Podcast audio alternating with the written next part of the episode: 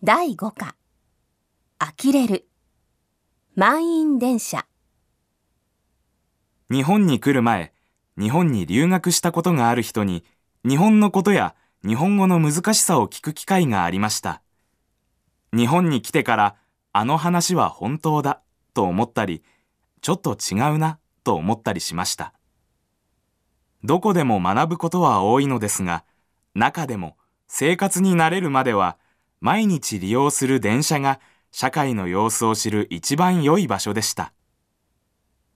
日本に来たばかりの頃は、朝の満員電車にどうして我慢できるのだろうかと不思議でたまらなかったし、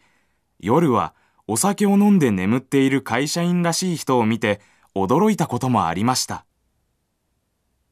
この前、こんなこともありました。小学生が3、4人乗ってきて、急いで席を取るとゲームを取り出し、大声で騒ぎ始めました。周りにいる大人たちは、本を読んだり、携帯電話の画面を見たりして、誰も静かにと注意しません。途中で大きな荷物を持って乗ってきたお年寄りがいたのに、子供たちはゲームに夢中で立とうともしません。日本に来る前に聞いていた、日本の人たちは親切で礼儀正しい、なんて本当だろうか、と呆れてしまいました。私は困った時に手を貸してもらったこともたくさんありましたし、駅やレストランでじっと列に並ぶ風景も何度も見てきました。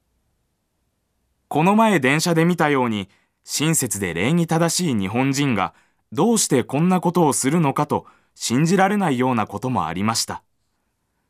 今大切なことは、自分の目と耳で見たこと、聞いたことを大切にして、どうしてそうなのだろうか、